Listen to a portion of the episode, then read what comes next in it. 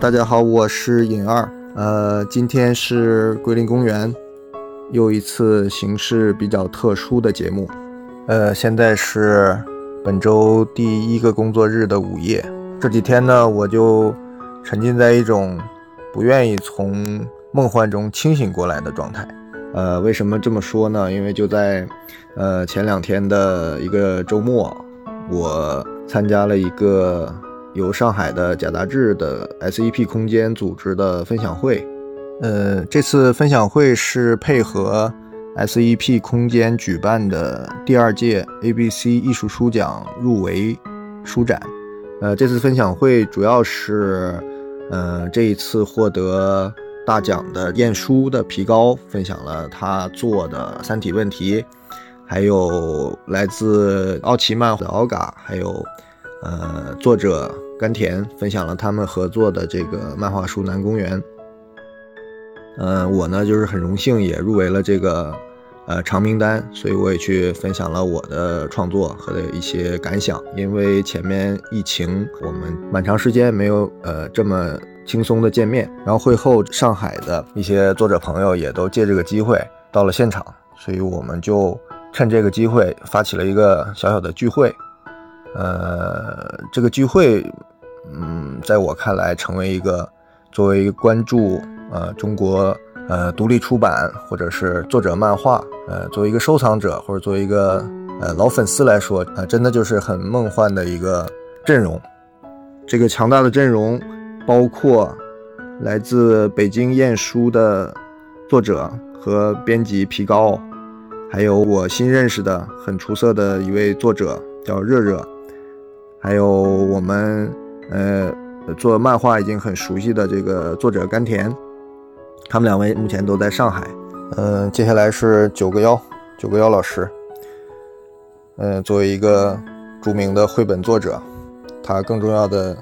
角色其实是偏门知识小金库，为此我们电台已经请他做了几期节目。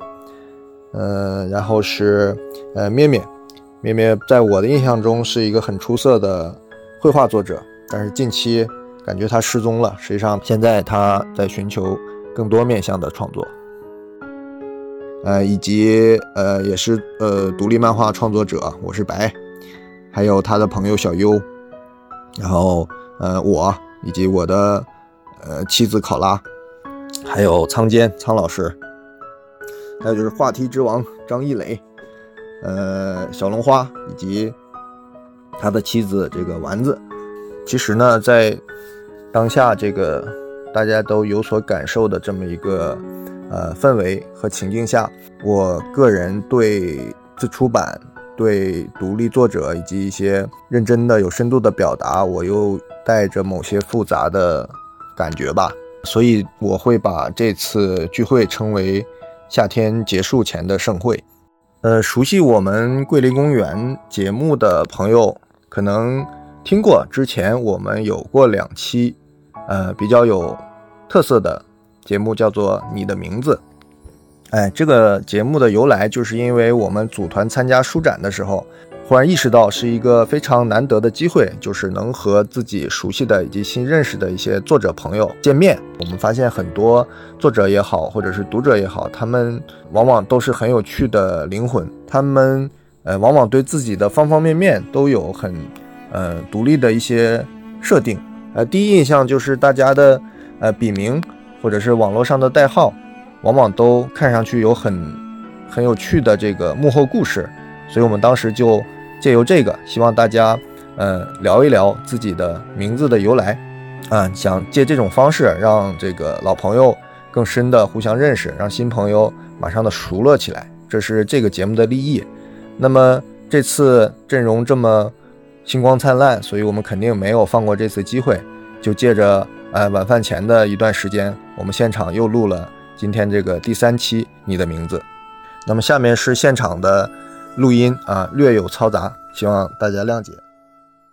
大家看不见，实际上这个场子我总结了一下，江浙沪包邮区最出色的漫画作者还有编辑们，都在咱们桌上。我可是代表北京的。哦。你不是杭州的吗？我我们书店是北京的。好。小鼹鼠的，那就是那就是中国发达地区，这样可以吧？好，对，这个名字也很简单，就是大家作为一个暖场，互相把咱们的笔名也好，或者这个艺名也好，介绍一下它的由来和背后的故事。实际上，我们发现很多互相熟的朋友，其实不知道对方的名字咋来的。我们是因为做了节目，我跟苍老师才互相知道为什么都叫这个怪名字。所以今天就从皮高开始，好，讲出你的名字。我的名字跟猪有关，就是，所以你们看嘛，那就是五个呃字母非常简洁，看起来形态也比较好看，就是 pig 加上 a o 嘛，但是它刚好是拼音和呃字母都跟猪有关，对，就是跟猪有关的一个玩意儿。因为啥有关？嗯，呃，东北有一种说法就是小猪告嘛，小猪告。对。小猪告就猪崽，对，东北人，对你知道的啊，对。然后，所以早年呢，当然这是一个爱称啊，就是就是跟我老公有关，所以就是当时是因为这个原因。然后呢，我为什么这个名字就用下来了呢？是因为早年在呃，就是各大门户网站可以注册邮箱的时候，这是一个这么简洁的好看的字母，我几乎把所有各大网站注了个遍。没有碰到重码，所以因为这样的情况下，我就这个在网络空间就用起来了，然后后来就被益达翻译成了皮膏，然后又被小龙花多次参翻的跟狗皮膏就什么各种跟橡皮膏，反正联系在了一起。总之就是唉很痛苦，但是还在使用中好，就是这样。好，谢谢谢谢谢谢。好，下一位热热，就是这是这个是录音吗？嗯这这这个是原来就是上大学的时候，嗯，比较喜欢的一个博客的名字，我就不说那个名字的，反正里面有“热热”这两个字。嗯啊，就是别人的博客的名字。嗯，因为里面有一些跟我相同的爱好，所以我就用了这两个。不是你的暗恋对象吧？不是不是，是个女是个女生，是个女生。女生也可以，好吧，那又复杂了。开玩笑。啊，对啊，没了。哦，好，谢谢谢谢。好，下一位，下一位是这个甘甜。要要说要说就是甘 T 这个名字，对对对对，啊，其实你的中文跟英文还是差差一些。对，但是其实呃一样，因为高中的时候，高中的时候我几个画室里面的朋友，就是从某一天开始就开始玩一种很无聊的游戏，就是把两把一个词。第一个字保留，后面的字全都只念首字母。比如说食堂就说成食 T，然后炸鸡就说成炸 J 之类的。然后，然后我的名字就变成干 T 了，最开始只有 G A N T，然后后来后来就是就写写就变成 J N T A 了啊。那中文呢？中文是怎么来？中文我的本名啊，就是甘甜。对，就我我我户口本上的名字。哦，这是你本名啊？啊。但这个名字很很很让人难受的，就是它太它太矫情了，就是就是味味道的那个气息太浓厚了，我觉得我不是很喜欢这个名字。这样，好好好，下一位，下一位。九哥，你现在叫什么？他名字太长。就是，天天都都要讲一遍，啊，九九八十一。从第一个开始讲，没有，就是就是以前有一个漫画叫叫，我靠，那个漫画叫什么？就是 Clamp 的那个漫画叫什么？有一个就里面有阿修罗和第十天的那个，是那个啊，对，是这。什么鬼？然后 里面有一个有一个叫有一个很厉害的算命的叫九曜，然后就觉得，但是如果直接叫九曜有点不太好，然后就改了一下，就叫九曜。嗯，九妖是哪个妖？妖怪的妖啊，圣传里的药嘛，那个九曜星君的药呀。啊，那个妖，嗯，要变天那个。啥？就是该我的意思了吗？不然呢？这不是皮高开始，我以为是这样交叉来的。哦，好吧花，。射死了。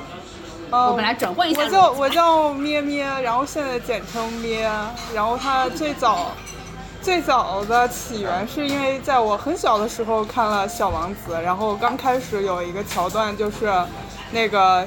呃，找到那个小王子找到了那个呃飞行员说：“你给我画一只羊吧。”然后我当时觉得，哎，这样这样开场白说话好像羊很重要的感觉，然后那我就来做那只羊吧。然后就叫了这个咩的名字，但是后来我把它改成了这个中中文的那个咩是广东话，呃，就是你叫什么名字，就是你叫咩名，就那个咩字，然后发现好多人都不认识这个字，就说什么爷爷啊，或者叫我喵喵呀。或者是咪咪啊，然后我就觉得自己逐渐的宠物化了，我现在很懊恼。但是有的时候为了化解这种懊恼，我就会觉得叫我的人会被我变成羊，然后被我变成猫，或者是其他任何的动物，这样能够获得一些短暂的虚假的安慰。就这样吧，就是一个这样的名字。你知道？我不知道，你不知道啊？没跟你讲过，没想起来问这个话题。嗯嗯，我是一个漫画创作者，也是一个插画师。我的笔名叫我是白。呃，是从高中的时候有一个很喜欢给朋友起那个外号的一个朋友，然后他就莫名其妙给我起了白这个外号。然后后来我上网的时候要注册一些就是用户名，我输入白，然后都是已经有重名了。然后我就呃又输入我是白这个名字就注册成功了，后来就它就成为了我所有就是网络上用户名的名称，后来又变成了就是笔名这样子。好所以你不姓白是吧？不姓白完全没关系，不要。大家好，我叫小优，然后这个名字是我豆瓣的第一个名字，然后一直用到现在。然后现实生活中的朋友有可能都不知道我这个名字，只有在嗯画画圈子或者是豆瓣上认识的朋友那边才知道。然后补充那个我是白名字一点，我就是那个喜欢给人家取名字的那个。呃，然后然后我也不是莫名其妙就给他取了个名字叫白，是因为有一次他借了我一件衣服是白色的，然后我就给他取名叫小白。好了。哎呀呀呀呀！爱情校园故事。来来来来，来来来来，这个同床异梦人，你把我剪掉。快讲快讲啊！讲你是谁？你的特长？我的特长，大家好，我是考拉。呃，我叫考拉是因为高中的时候，呃，我的头发不长不短，然后有一次就扎了两个这样头顶上的辫子，就有一个男同学就说你这样好像考拉呀。然后当时刚好大家都在注册 OICQ 这种古老的社交软件，嗯，要起一个花哨的名字，但是我想不出来，我就叫自己考拉。这么多年来，我就一直都叫考拉了网名。没这么简单，我觉得没这么简单。是你给起的吗？讲好了吧？好，对，我是尹二。这个其实我的名字在第一期里讲过了，今天这个按照规则，我还是大概讲一下。呃，我的名字是由一个很长的名字简化来的，那时候也是 QQ 名字。我最早给自己，我最早叫尹三儿，不是尹二，因为我在家排行是三，我姓尹嘛，我就用东北话叫尹山儿，就是有点大舌头那种感觉，就写成尹山儿。然后后来看到一个电影名字，我觉得很棒，叫《黄教僧》，也叫什么《萨满的诱惑》，是一个很 cut 的那个电影。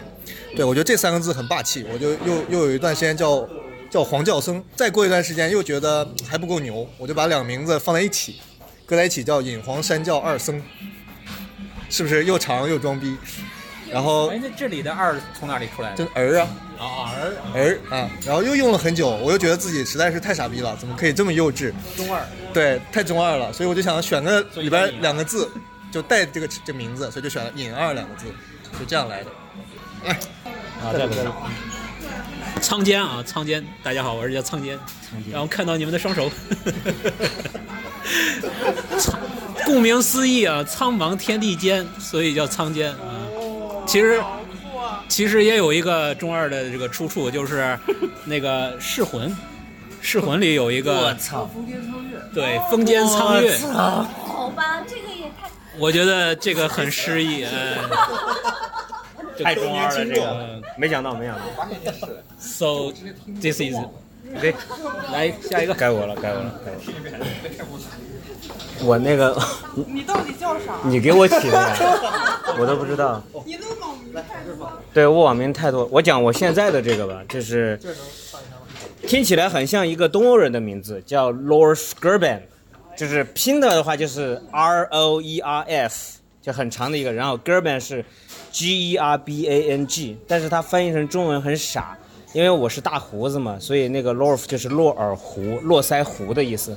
那 girl Gerben 的意思其实就是哥哥好棒的意思，就连在一起就是一个络有有络腮胡的哥哥，一个好棒的络腮胡的哥哥的意思。这有点油腻，就就这就这么个意思，就这么个意思。这是我现在的网名。哦，那那别的呢？没有了，没了啊，没了没了。以后以后怎么叫你啊？就还这个吧，就还这个吧，就现在这个用的还挺顺手的。哥哥好棒，哥哥好棒的意思，哥哥好棒的意思。好棒，哥哥棒棒，哥哥棒棒。龙花我是很感兴趣的，快讲讲。呃，我叫小龙花儿，然后那个其实很简单，就是上海话里小龙虾，就就是这个说法叫小龙虎。对，然后因为当时在在北京学完，呃，学完以后回上海，发现就北京开始盛行吃那个小龙虾了，然后后来就画了一张画，然后觉得这个就当时吃的这个虾，其实以前都是地沟里玩儿，就是能钓的嘛，一般人别人也不吃，好像，反正那会儿就特盛行，又觉得这个呃这个生物挺挺挺奇怪的，反正就叫了这么个笔名，嗯。开始以为小龙花是女的，就很早之前，郭小江给我看那个画，然后说这个人画的怎么样，后来我说什么这样？补充补充说明。说叫录，然后。我说画的好硬啊，这是个女的，然后因为女的画那么硬很很少，然后后来才知道是个男的。呃，我叫丸子，但是其实我在呃社交平台还有网络上的用名是女女年，然后就是女女年是其实是一个一次输入拼音的一次误打，然后是完全呃一个一个就是就是误误打误撞出来的这样的一个名字，我当时就觉得这个还其实没有任何意义，然后我又很喜欢，所以就保留了。那个嗯上海话怎么说？上海话女女年吗？嗯，哇，这个好难读。女女你，女女你，好像你好黏哦，好黏啊！哦，真的有点黏。对，就这样子。对，然后丸子其实是应该是高中同学对我的一个呃，就是起了这么个绰号吧，其实就是小丸子的那个来自于那，因为我可能。呃，高中里面都一直是现在这样一个发型，对。然后其实，当然我本人是从来没有看过小丸子，然后 龙花近期在给我补课，一九九二年，然后开始看小丸子的剧场补。小丸子的课。对，我没有看过小丸子。对对对，就这样子，我被叫了一个我自己没有看过的一个角色。好的，谢谢谢谢谢谢，哎，啊多年的未解之谜一一解开。终于可以吃饭。好，以上就是你的名字三节目的现场录音。呃，也很遗憾，就是 Olga 因为赶火车，所以提前呃去了高铁站。呃，希望后面我们找机会再去了解一下他的名字背后的故事。刚才提到这次聚会的阵容堪称明星级，呃，此言绝对不虚，因为就是近几年几乎是本土独立漫画呃巅峰级的几部作品的作者和编辑，啊、他们几乎都在场了。那这几部作品包括呃去年的呃由甘田创作，由这个奥奇漫画制作的《南宫园》，以及这个晏殊出版皮高本人创作的这个漫画《烟霞洞》。那这两部作品是去年我呃书单里强烈推荐的杰出的漫画作品。那么今天也借这个节目，我再发表一下关于一本晏殊今年出版的新的呃很重要的漫画，叫做《山之图景》。关于这本漫画的一个读后感啊，这本由呃上海的作者热热创作的呃中长篇漫画，呃形式略有特殊，它分正本和附册，正本大概一百四十多页，附册是二十多页，这么一个呃组合装。呃，关于这本书呢，其实对独立漫画感兴趣的朋友，可能这些天陆续都看到了，就是晏叔自己的公众号发表的王朔老师，就是阿努斯曼和热热围绕这本漫画的一个长篇的问答，在这个问答前后又穿插了晏叔对于独立漫画本身或者是呃这本书的一些呃解读和总结。我觉得关于漫画本体的一些创作，尤其是一些技术跟图像层面、一些语言层面的一些探讨。几篇长篇的公众号是非常值得呃精读和再读的。最近皮高呢，发现我的阅读热情很高，所以也邀请我写一篇这个评论。那我觉得前面就是怎么说这个这个这个高山仰止了，我没法在漫画本体或者是呃技术层面再多。多说话，所以我觉得剩下的给我的就只剩下抒情和开脑洞的空间了。那么我呢，就从山以及消失这两点出发，添加一点这个呃佐料和自己的联想吧。那么第一块我总结为就是梦的残渣。呃，为什么这么提呢？因为我从小是个爱做梦的人。呃，不是说白日梦啊，就真的喜欢做梦，真的真的经常做梦，而且做一些相对来讲有点奇怪的梦。呃，剧情也很也很长，然后也也蛮写实的那种梦也会有。呃，我就偶尔会有这么一个担心，就是你在这么具象写实，就是很生动的梦里边醒来之后，那些在梦里和你发生很多关联的这些人，他会怎么看待我的消失？啊，这是我从小到大偶尔会有的一种，呃，隐隐的担心。那么在这个漫画里，这个任铁生老师他在这个，呃，苍苍茫茫的山里边，呃，毫无征兆的就突然间消失了，从我们这个世界里就相当于离场了。嗯，这个我第一感受就很像，嗯，一个，呃，就比如我们是在任老师的梦里的一个个角色的话，那他。作为梦的主人突然间醒了，离开了，那我们这种怅然若失，可能跟我所担心的我的梦里人的这种忧虑是相近的。那么以这个漫画的表现来看，这个整部漫画用山形成的这种很玄幽的这么一个氛围，我觉得就是两个世界之间的一个幕布，这是我的一个观感。那么在这个幕布所区隔开的世界两侧，可能。嗯，除了我们，或者是漫画里的这个角色们，还在不肯放弃的在寻找任老师的痕迹。那么，已经到了幕布另一侧的任铁生老师，会不会也在回味和怀念幕布这面的这些角色，或者是我们这些读者呢？那么现在，咱们开始联想的话，就是在整个东方文化中，人在山中隐去。好像是一个非常古老的命题和一个传统悠久的一个活动了。用一个时髦的词来讲，可以称之为神隐啊。当然，这是一个日文词，就是《千与千寻》的原名。呃，当然我去查了一下，在中文的古典中文里也有这个用法。那么，呃，解释各有不同，但我我就很喜欢这个词的字面的神秘感，所以用在这里啊。所以可以说，这些角色在山里寻找任老师。那么，呃，作为呃，折射着任老师消失后信息的这个群山，他也在用他的方式感应和回应着这些角色。所以说，这部漫画用任老师神隐这个事件为界面，把刚才提到这种幕布两侧的一些信息，呃，融合在整个这个山景之中，整个这个漫画形成的这个氛围当中。呃，具体体现的除了。呃，早晨、夜晚的转换啊，清醒和梦的转换啊，现实和臆想的转换啊，呃，当下和回忆，通过他们的模糊和穿插，实现了这么一个呃两个层面的一个互通。那接下来这一段，我总结的是山不语，整个漫画的诗意性是毋庸置疑的。嗯，我觉得它起到的最大的效果，就是把整个传统的或者是正统漫画的这种表意和叙事，极大的。溶解了它的这个清晰性。虽然是漫画是视觉为主的语的表达方式，但我觉得这部漫画应该也是作者有意为之的，就是它的声音性非常强。那具体的元素很明显，就是比如说，呃，晚上各种虫鸣啊、蛙叫啊、野狗不停的这个吠叫，有的时候是出现在画面中，有的时候是以这种背景音的方式。还有很有意思的是，这个呃传统的漫画里边加强叙事的这个对话。在这个漫画里被极大的消消解了。从这个信息上，它其实是有意呈现的是一种断断续续的，很多这个呃聊天也好，感叹也好是没有来由的，没有前言后语的。那么从视觉表达上，很多这个对话框在同一个画面是这个渐就是大小非常悬殊，有的甚至小到。呃，读者要仔细仔细的辨认才看得清这个对话框的内容。你放大一看，那个对话框甚至是不完整的，被一个树遮掉的。嗯，我后面也问了，呃，皮高和这个热热，这是他们有意为之的一个处理。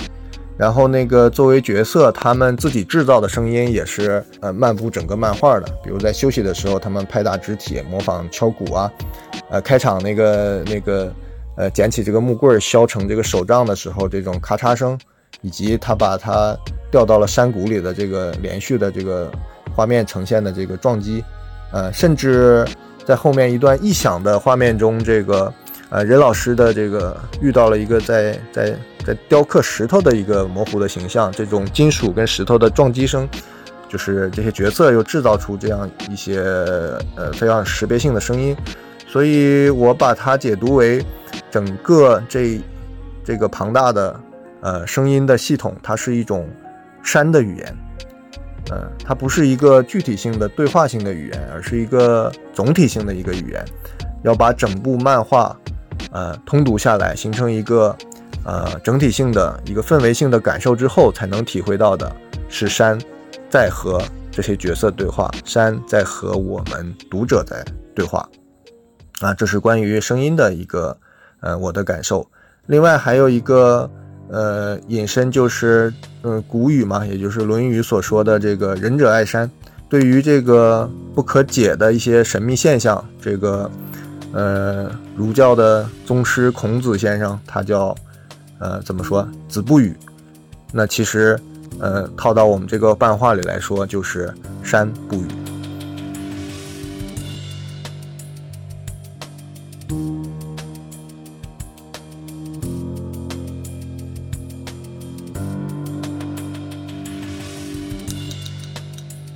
接下来一个是关于变化，呃，我称之为临终幻变。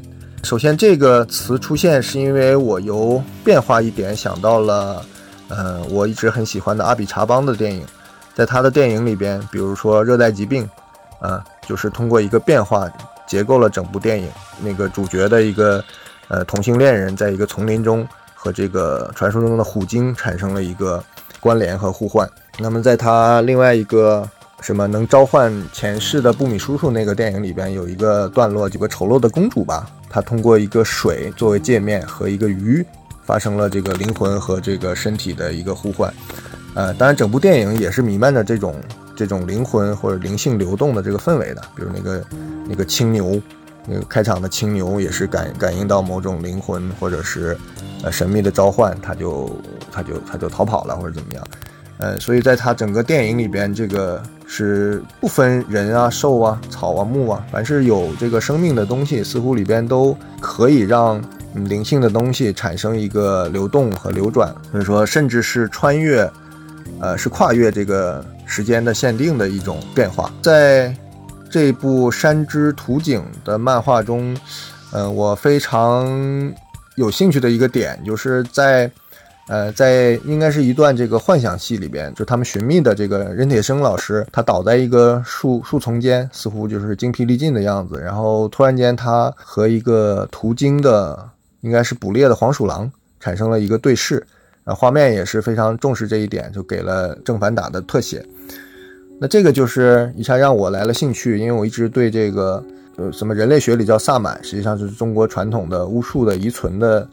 呃，一些方方面面非常感兴趣，那么我就了解到，就在北京或者是河北地区啊，有一个传统的叫，呃，也叫四大门信仰，也有叫六大门信仰的。那么，在这个信仰里边，有一个很重要的地仙，就是黄仙，也就是黄鼠狼幻化成的一个一个精怪，它的一个特长就是可以迷惑人，让人做一些匪夷所思的事情。会不会这也是作者无意间暗示了一种这个任铁生老师？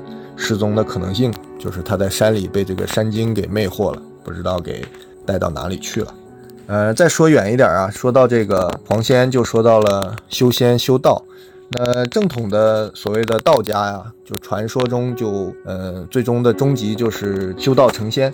那么修道成仙有非常多的形式。那么有一种呢，就是修道者他本人确实已经修炼成仙了，但是他脱离开我们这个世界呢，也没那么轻松。他必须以一个自己的贴身的重要的遗物，呃，幻化成自己的尸体，让给这个世界也算给有一个交代吧。啊，这种方式叫做尸解，听起来有点可怕啊，就尸体的尸，呃，解散的解。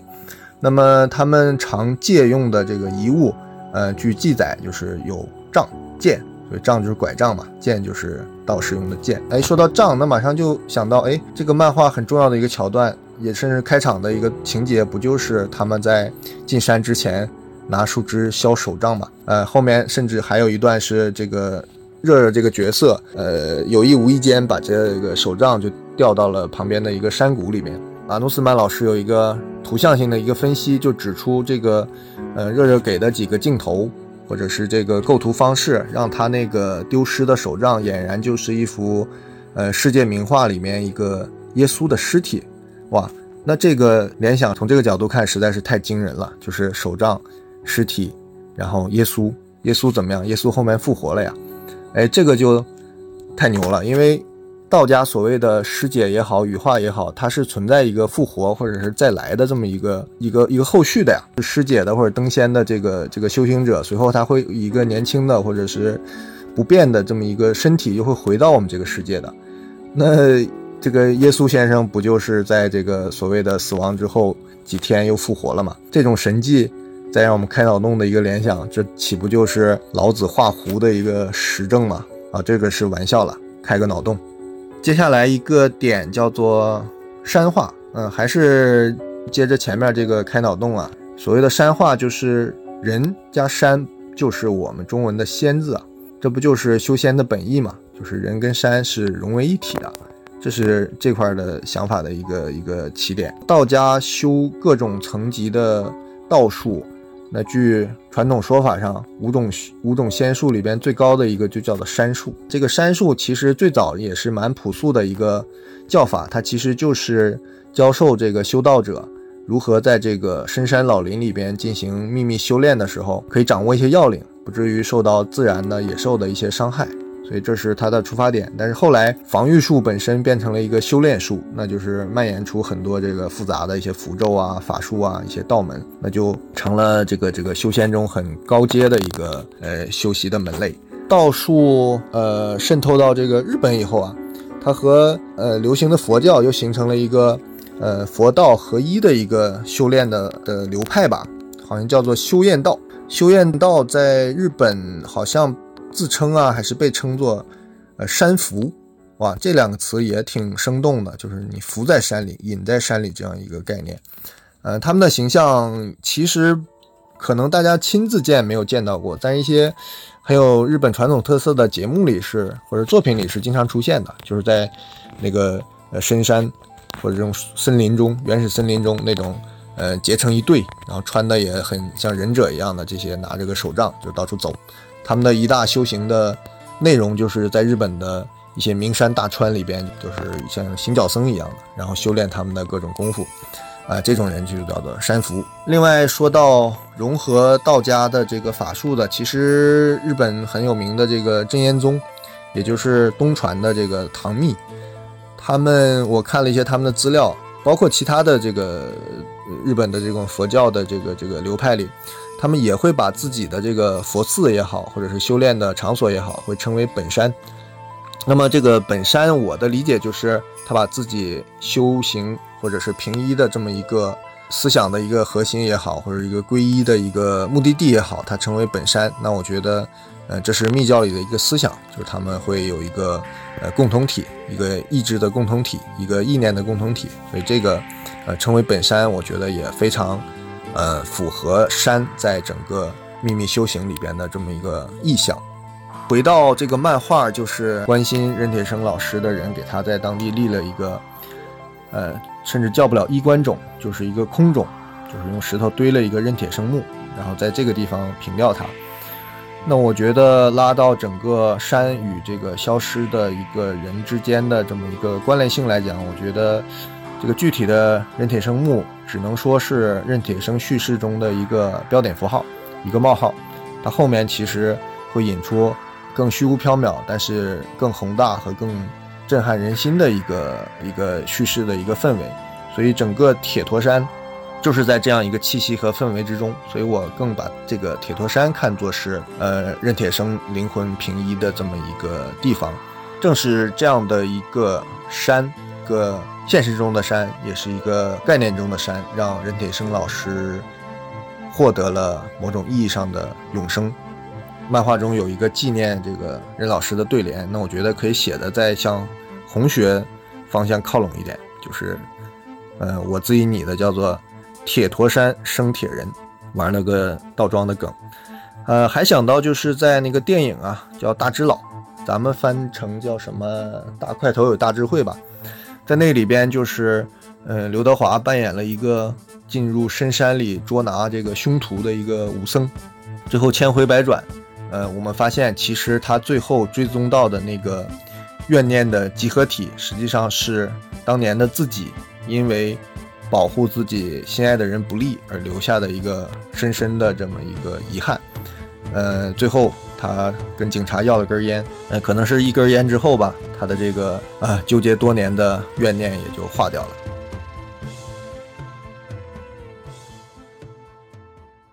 书中的这些角色，还有书外的读者们，对任铁生消失的这份执念，也是整个漫画里弥散不去的一个核心的氛围。我觉得他甚至是这部漫画真正的一个主角。这种氛围就像在黄昏的雾中的森林，是这个山的重要的一面。最后一个就是我叫做石头的另一边，就是一旦提到人和物之间的灵性的游离也好，或者是流动也好，那我呃马上会想到我多年前看那个心理分析学家荣格的自传里面留下的一个印象啊，不尽准确，但大意就是说他从小是一个。心思非常敏感，但身体又不是很好的这么一个小孩儿，他最大的爱好就是在家里附近的一块石头上发呆。呃，他记载他在他八九岁的时候吧，有一天他在上面又发呆很久。等他缓过来的时候，他突然意识到自己似乎跑到了石头里，就是他身下的那块石头里。他在回望着上面的坐着的那个本来的自己，就是有这么一个瞬间。啊，至于他怎么回魂的，我们我不可考了。就是这样一个画面和印象，这个过程和感觉，也可以套用到，呃，任铁生在铁驼山的一个消失。呃，会不会是任老师的灵已经成为铁驼山的一部分？没准儿他就作为这个山的一个共同体，他正很沉默地看着过往的登山者，寻找他的人，关心他的人，正如他那个。呃，遗嘱里边写的，正爱着路过的一切人。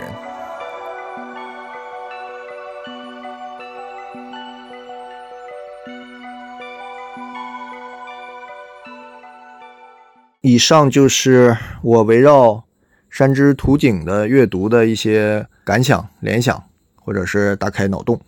嗯，在那个漫画《南公园》开篇的序言里边。呃，木鸟漫画的店长李一鸣啊，回顾了他从小呃去香山旅行，然后长大又发生一些印象和记忆错乱的一个经历，同时又通过当时的一些纪念品取得了某种呃印证和和解吧。呃，类似的感受和经验啊，越来越多的发生在我的身上，我的身边。我相信很多人也是呃在经历类似的一些过程。那么一鸣这个经验的描述，其实又穿越了《南公园》这本漫画，可以放到用来形容山之图景的一个魔幻时刻。那么再放大一点，可能在我们的整个生命经历当中，也会呃反复的经历这样的魔幻时刻。如果说每个人都用一生的时间跟记忆、跟存在这座高山不停的对话的话，那么。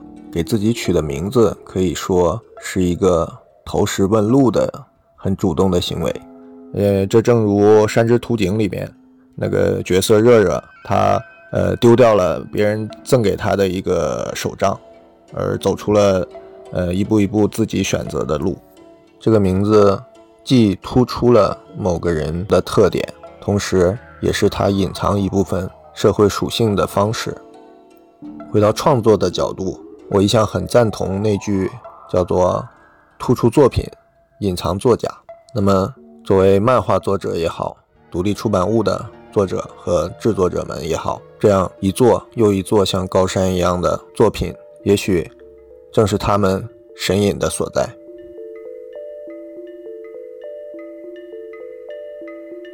无论是南公园还是烟霞洞，呃，以至山之图景，如果说三部漫画有什么共同点的话，那我想，嗯，我的理解是，每个人或者是每个群体都要与自己过往的印象、记忆产生对话，一些步履不停的变化会让这些记忆、印象发生呃神秘的错位和误解。通过这些漫画作者的再现阐释，也是一种文本层面的重新书写，呃，似乎能够带我们与这些对存在的疑虑产生一定的和解，在这个和解的基础之上，又重新铆定了新的经验。其实，我们桂林公园互助社成立的初衷也大抵如此，嗯，我们就希望我们平时所思所想、开的脑洞。呃，并不要凭空出现，再凭空消失。我们希望在这个过程里有值得留下来的东西，就可以挤压成适当的作品。我觉得，即便我们当下体会到的、沉浸当中的是美好的梦幻也好，幻想也罢，我很希望在梦醒的另一面，能够找到足以让我们相信这一切存在过的证据。Mountain, how big you grow.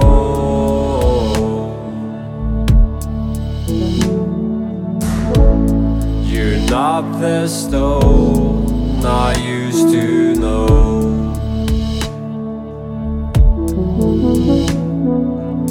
So much have died in these storms you've created.